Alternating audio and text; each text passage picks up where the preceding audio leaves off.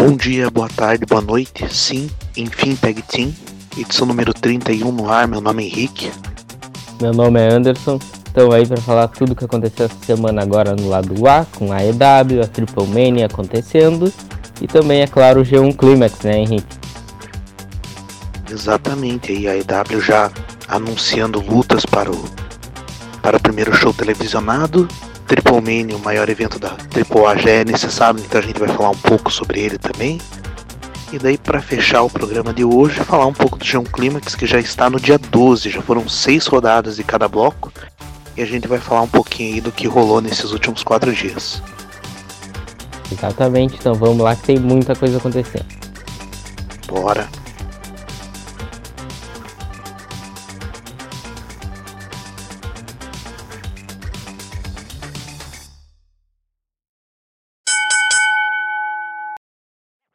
Bem, para começar, vamos falar da EW hoje. É, a cabeça basicamente deve estar lá no All Out, aí, final de agosto. Talvez seja o maior pay-per-view da EW. Porém, eles estão nesse momento também dando um foco para o primeiro show televisionado, dia 2 de outubro. Conforme a gente já falou semana passada, já tem local definido, é, foram anunciados também os preços do, dos valores e parece que ser bem compatível com os que cobram, por exemplo, do Monday Night Raw. E especificamente nesses últimos dias, nós tivemos anúncio aí, não só de lutas como presenças, Anderson. E três anúncios até agora foram, foram feitos em relação a esse show do dia 2 aí. Primeiramente, Cold vai enfrentar Sammy Guevara Young Bucks e Kenny Omega enfrentando Chris Jericho e dois parceiros misteriosos. E também foi anunciado que o John Moxley estará presente nesse primeiro programa. Primeiramente, Anderson, como você vê essas, esses primeiros anúncios? E também quem seriam esses adversários, esses adversários de Young Bucks e Kenny Omega? Quem seriam os parceiros do Chris Jericho? Ah, eu vejo esses anúncios até como normais, né? A EW precisa vender é, ingresso, precisa ocupar a arena, porque por mais que seja o primeiro show, e geralmente a EW vem lotando, agora começa a dificuldade, né? Que são os programas semanais, o preço do ingresso, essas arenas que são grandes, essa é bem grande também. Então eu entendo totalmente eles estarem fazendo isso, acho que estão certo. E sobre o parceiro do Chris Jericho, eu estou um pouco em dúvida. Eu acho que o All Out vai meio que esclarecer algumas coisas na minha mente. Porque ao mesmo tempo que eu vejo a possibilidade deles usarem isso como uma maneira de mostrar de deixar para o público aberto, né? Deixar tipo, ah, pode aparecer aqui um pack, por exemplo, pode aparecer, sei lá, até mesmo um, um CM Punk, caso aconteça algo na Laut, e obviamente parece que isso não vai acontecer, mas eu a primeira vez quando eu li isso, quando eu vi o anúncio, eu pensei na Latin America Exchange, Santana e Ortiz aqui. Não sei se tu concorda, mas para mim é algo que seria muito cabível nesse momento. Olha, eu acho que o anúncio assim pode ser o LX e seria fenomenal. Mas eu acho que eles vão ficar no óbvio. Eu acho que vai ser Lucha Bros aqui e talvez façam com uma luta de impacto, até pelo primeiro programa semanal, mas que seja algo também meio meio manjado, assim, meio que uma bola de segurança. Mas LAX é, é uma boa possibilidade, Anderson. Eu acho que se for também eu ficaria ficaria positivamente surpreso, assim, porque é, uma tag team desse calibre que que tá numa ascensão muito forte e chegar, pode ser até de surpresa, não aparecer no Alt, mas se a se a nova contratação aí seria uma boa, seria uma boa. E isso que você Sim. falou também da dificuldade, eu achei muito interessante, porque de fato você conseguir lutar pay-per-view é, quando você não tem o semanal tudo mais é uma coisa. Agora com o semanal é outra. Semanal show obviamente vai ser vai ser menor, não vai ter tantas lutas de impacto. É, você não vai conseguir chamar público se ficar nos mesmos locais sempre, então vai ter que fazer uma turnê ali. Uh, se quiser lotar público igual faz o Raw, por exemplo. É, vai ser interessante ver como que eles vão trabalhar isso aí, porque aí é outro jogo, é outra pegada. Sim, sim, não. Semanais, quando eles entram pra valer mesmo, é outra coisa. Porque uma coisa é tu construir um evento ou um pay-per-view a cada, sei lá, dois meses, um all-in, aí depois faz um Double or Nothing, faz um Fest, um Fight for the Fallen, aí agora tem um All Out. Não, teve meses para construir isso e é só o, o, o pay-per-view em si, não, não, não tem evento semanal. Mas agora com semanais isso fica mais em evidência, igual a WWE tem ficado em evidência quando a WWE não lota, por exemplo, o Raw, o SmackDown, todo mundo já posta, oh, olha, olha o que está acontecendo, alguma coisa assim. E a gente sabe que às vezes pode ser preocupante, porque pode ser que não, algo não está dando certo. Mostra que mudanças devem ocorrer e coisas assim. E sobre o tópico que a gente, que a gente chegou já a discutir sobre o Young Bucks, Kenny Omega, Chris Jericho, Mercedes, eu pensei nos Lucha Bros, só que eu acho que seria algo muito evidente, né? Seria algo muito óbvio. Ele já vai ter a luta do Lucha Bros com o Young Bucks agora no agora no All Out. Eu fiquei pensando, pô, vai, vai fazer de novo, só que com, com Kenny Omega e Chris Jericho participando. É, eu entendo, seria óbvio que seria algo bom, né? Não, tô longe de duvidar da capacidade ou da possibilidade da luta ser boa.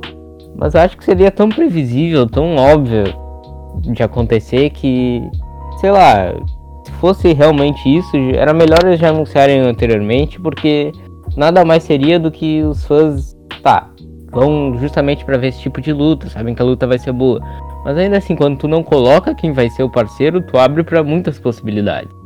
E primeiro evento, primeiro show semanal, eu imagino que tu quer passar a melhor imagem possível, porque tu vai ter aqueles casuais, aqueles até, até mesmo os, os fãs da WWE casuais que vão estar tá trocando canal, alguma coisa assim, vão ver, ó, oh, tem uma nova companhia de wrestling, vamos dar uma chance.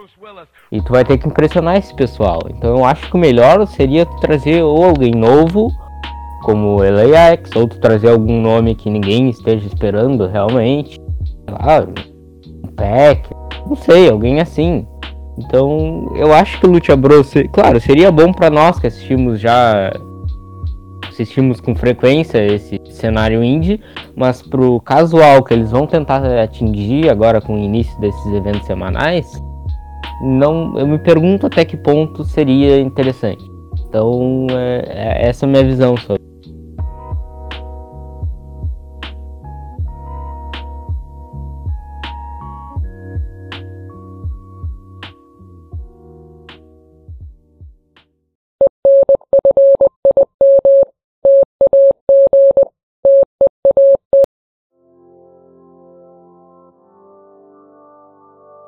Ainda falando de futuro, dessa vez vamos ao México.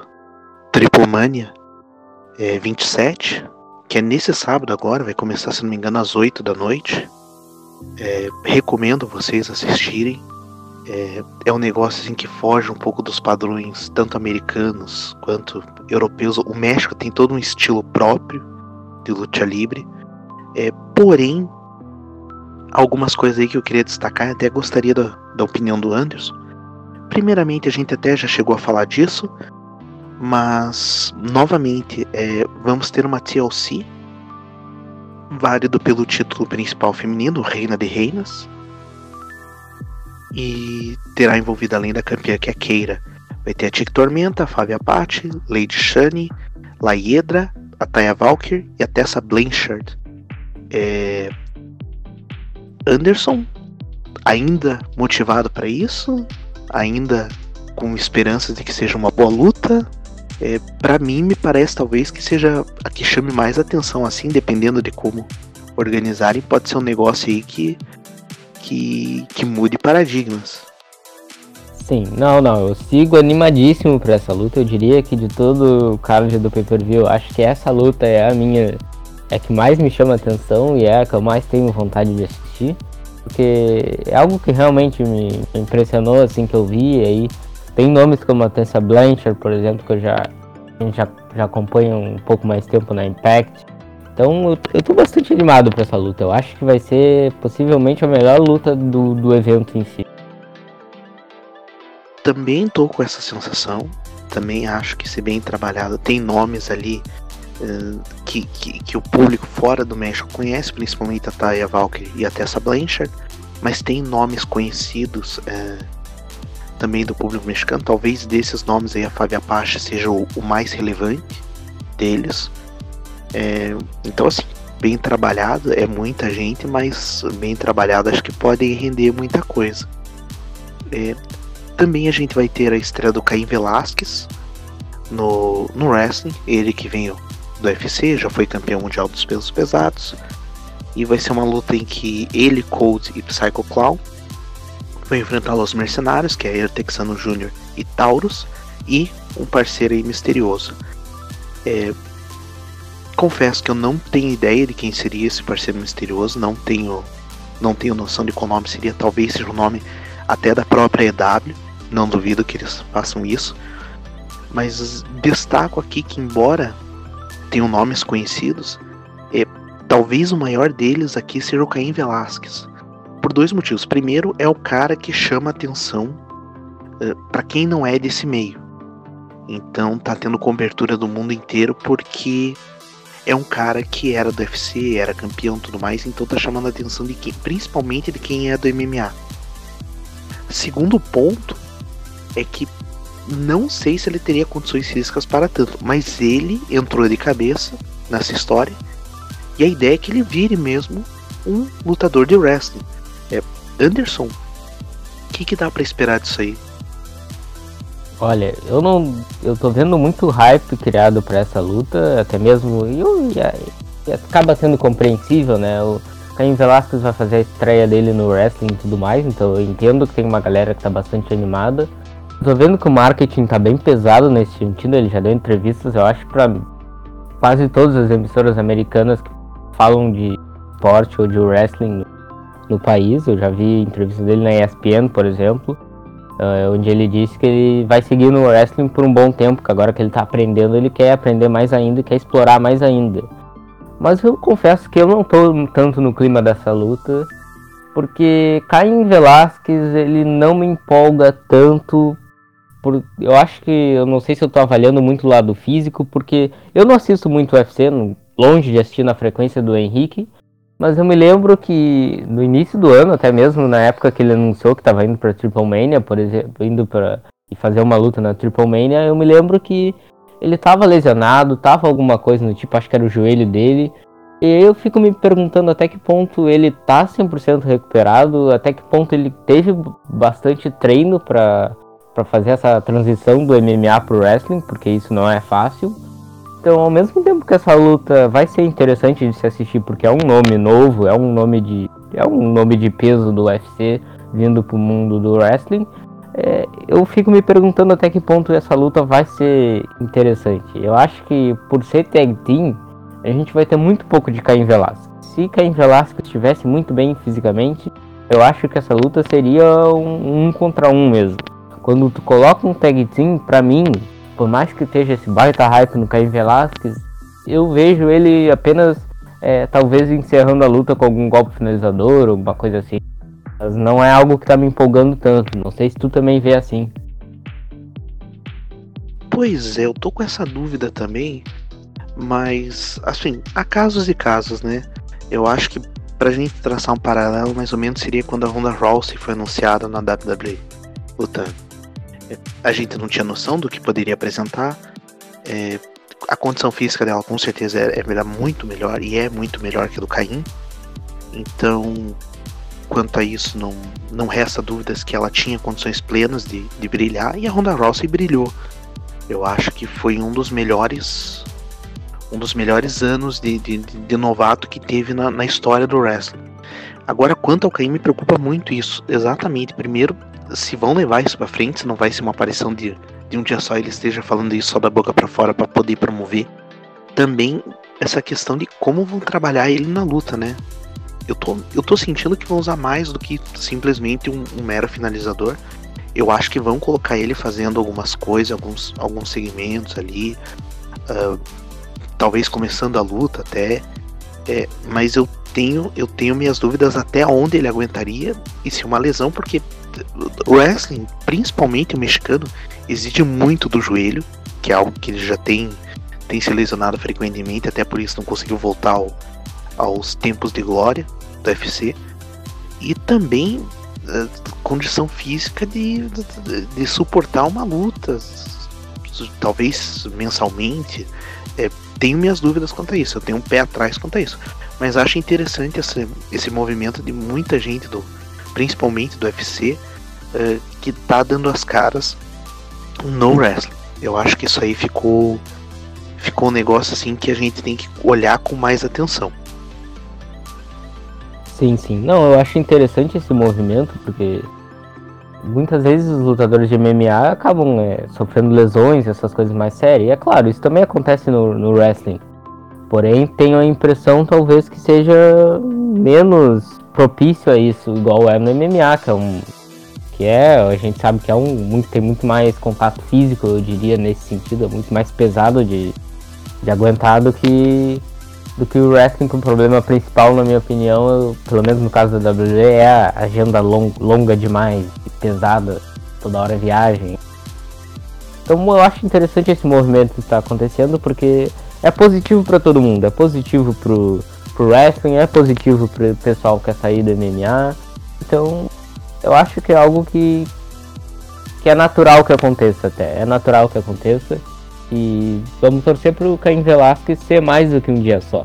Espero que seja mais que um dia só. Se ele tá bem fisicamente, se se sente pronto para para encarar e para conseguir o wrestling assim, igual ele nas entrevistas ele vem dando a entender, não sei até que ponto como tu disse, não é uma promoção, não é uma questão de marketing mesmo.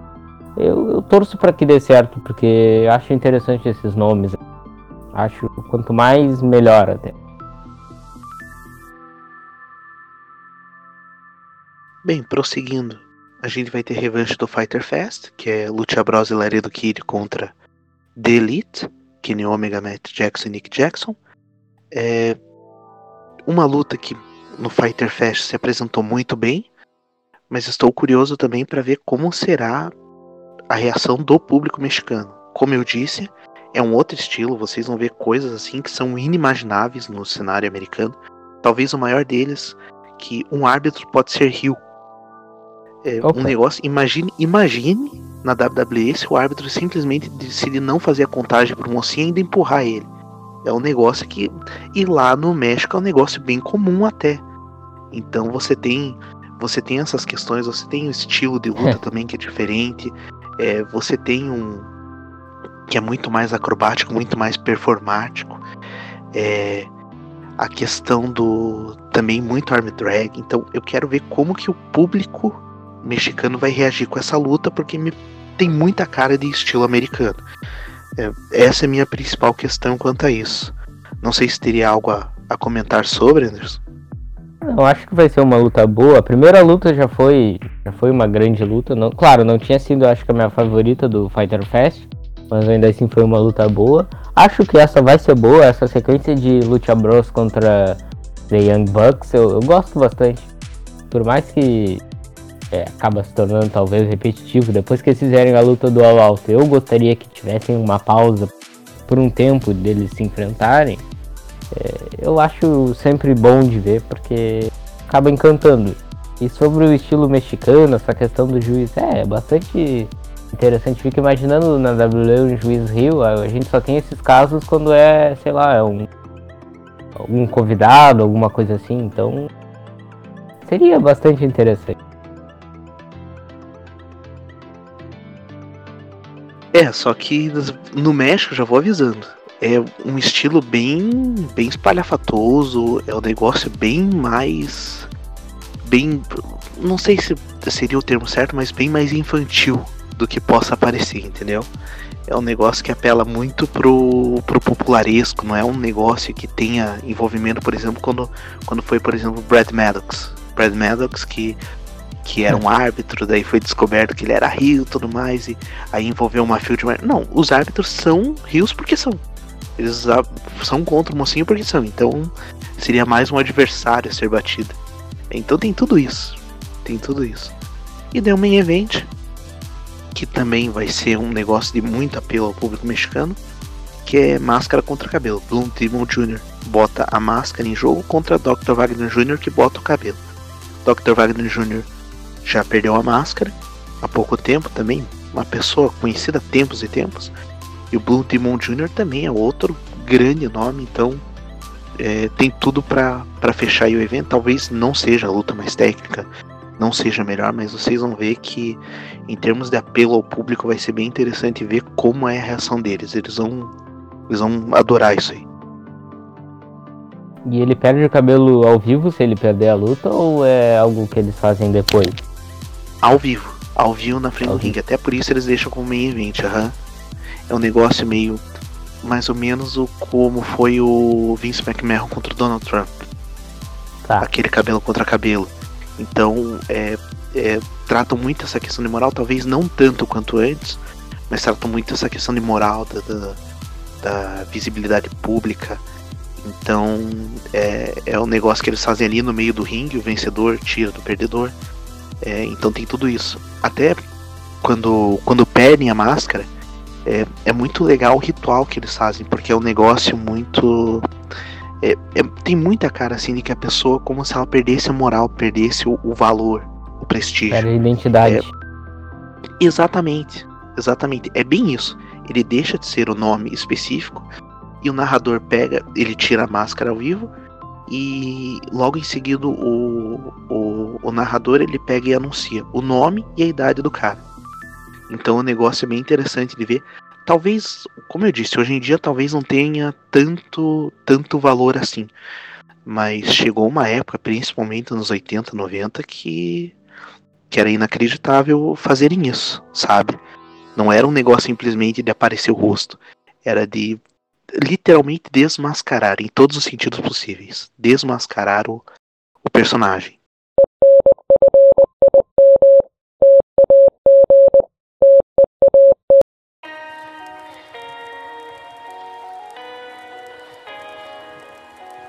Para fechar esse lado A aí, falando tudo o que aconteceu fora do universo da WWE, acho que nada mais justo que a gente falar do G1.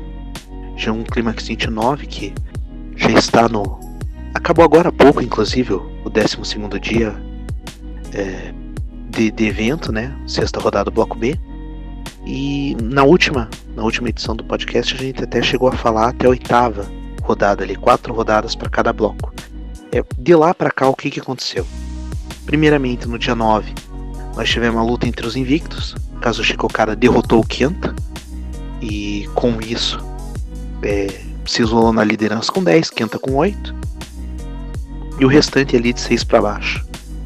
No dia 10, que era a quinta rodada do bloco B, o John Moxley derrotou o Naito no que talvez, pelo menos para mim, era a luta mais esperada desse G1. Acho que de todas as lutas ali é que eu mais estava ansioso para ver. E talvez não tenha sido a melhor dos dois, mas foi uma boa luta sim. Foi algo interessante sim. E com isso John Moxley também seguiu invicto, 10 pontos. E o resto estava de 6 para baixo. No dia 11, nós tivemos como main event o Hiroshi Tanahashi derrotando o Evil. É, porém, também tivemos Okada ainda invicto derrotando Lance Archer nós tivemos Zack Sabre Jr. e Will Ospreay. E essa aqui eu queria dar um destaque é, por dois motivos. É, primeira luta entre britânicos no G1 é algo que talvez eu não esperava que acontecesse tão cedo, mas aconteceu. É, os gaijins, ou melhor dizendo, os estrangeiros que são fora do Japão aos poucos vão aparecendo no Japão Pro Wrestling e talvez esse encontro Zack Sabre Jr. e Osprey é, mostre como o cenário uh, europeu, principalmente o britânico, está é, começando a entrar no, no ramo japonês e evidentemente no mundo inteiro.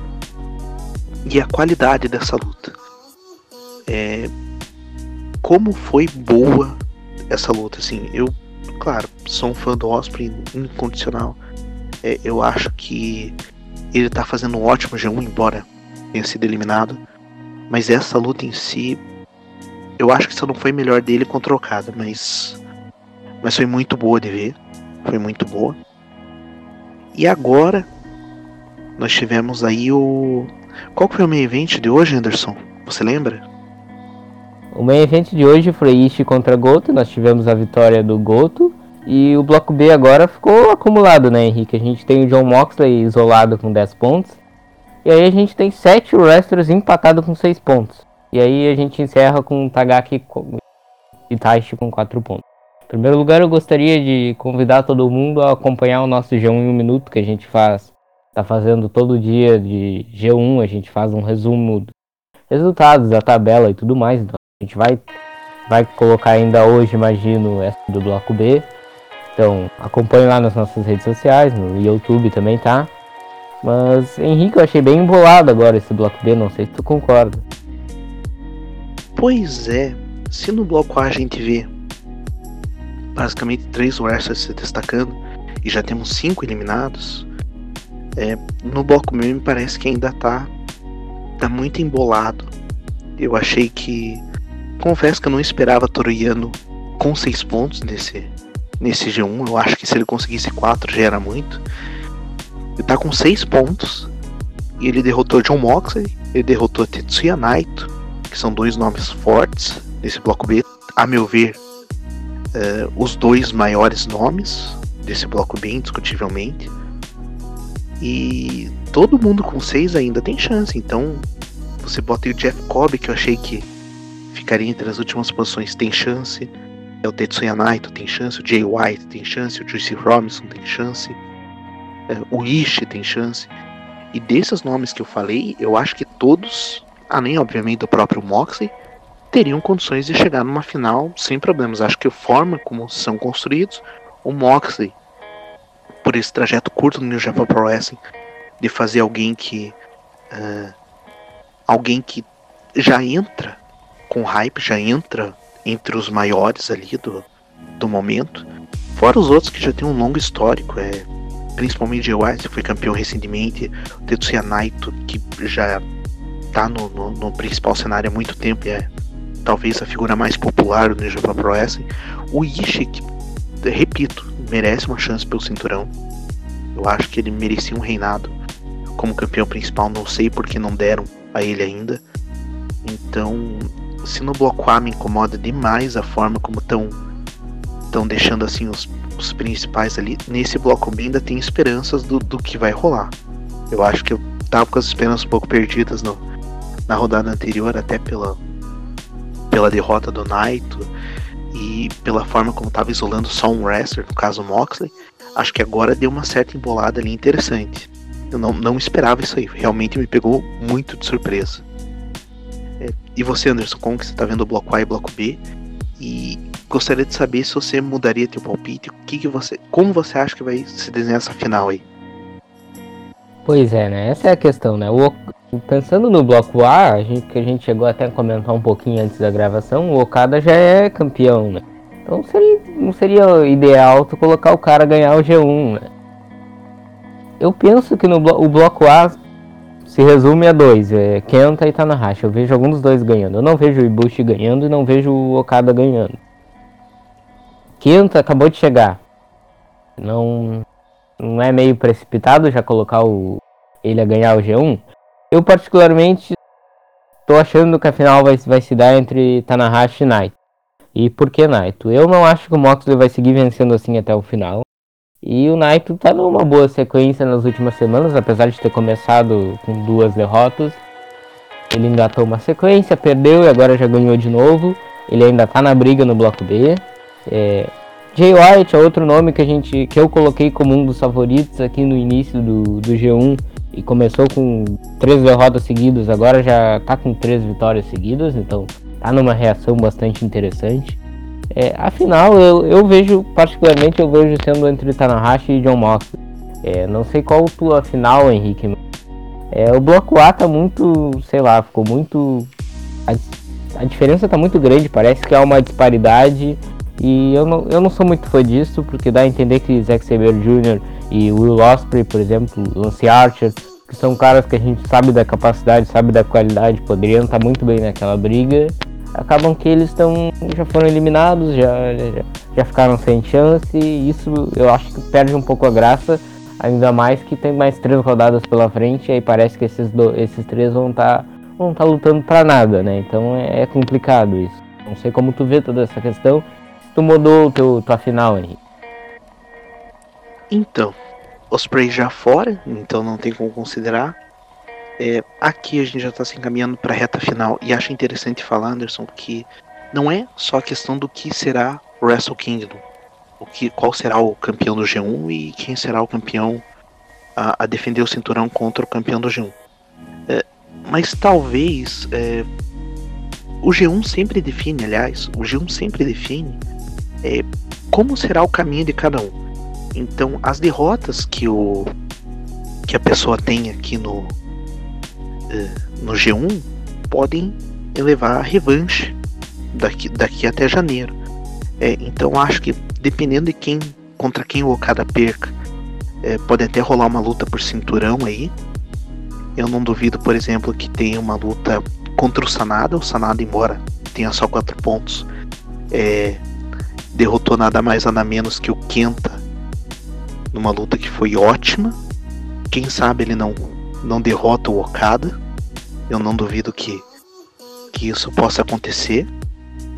Porém, no bloco B me interessa também como que vão trabalhar o Moxley daqui para frente.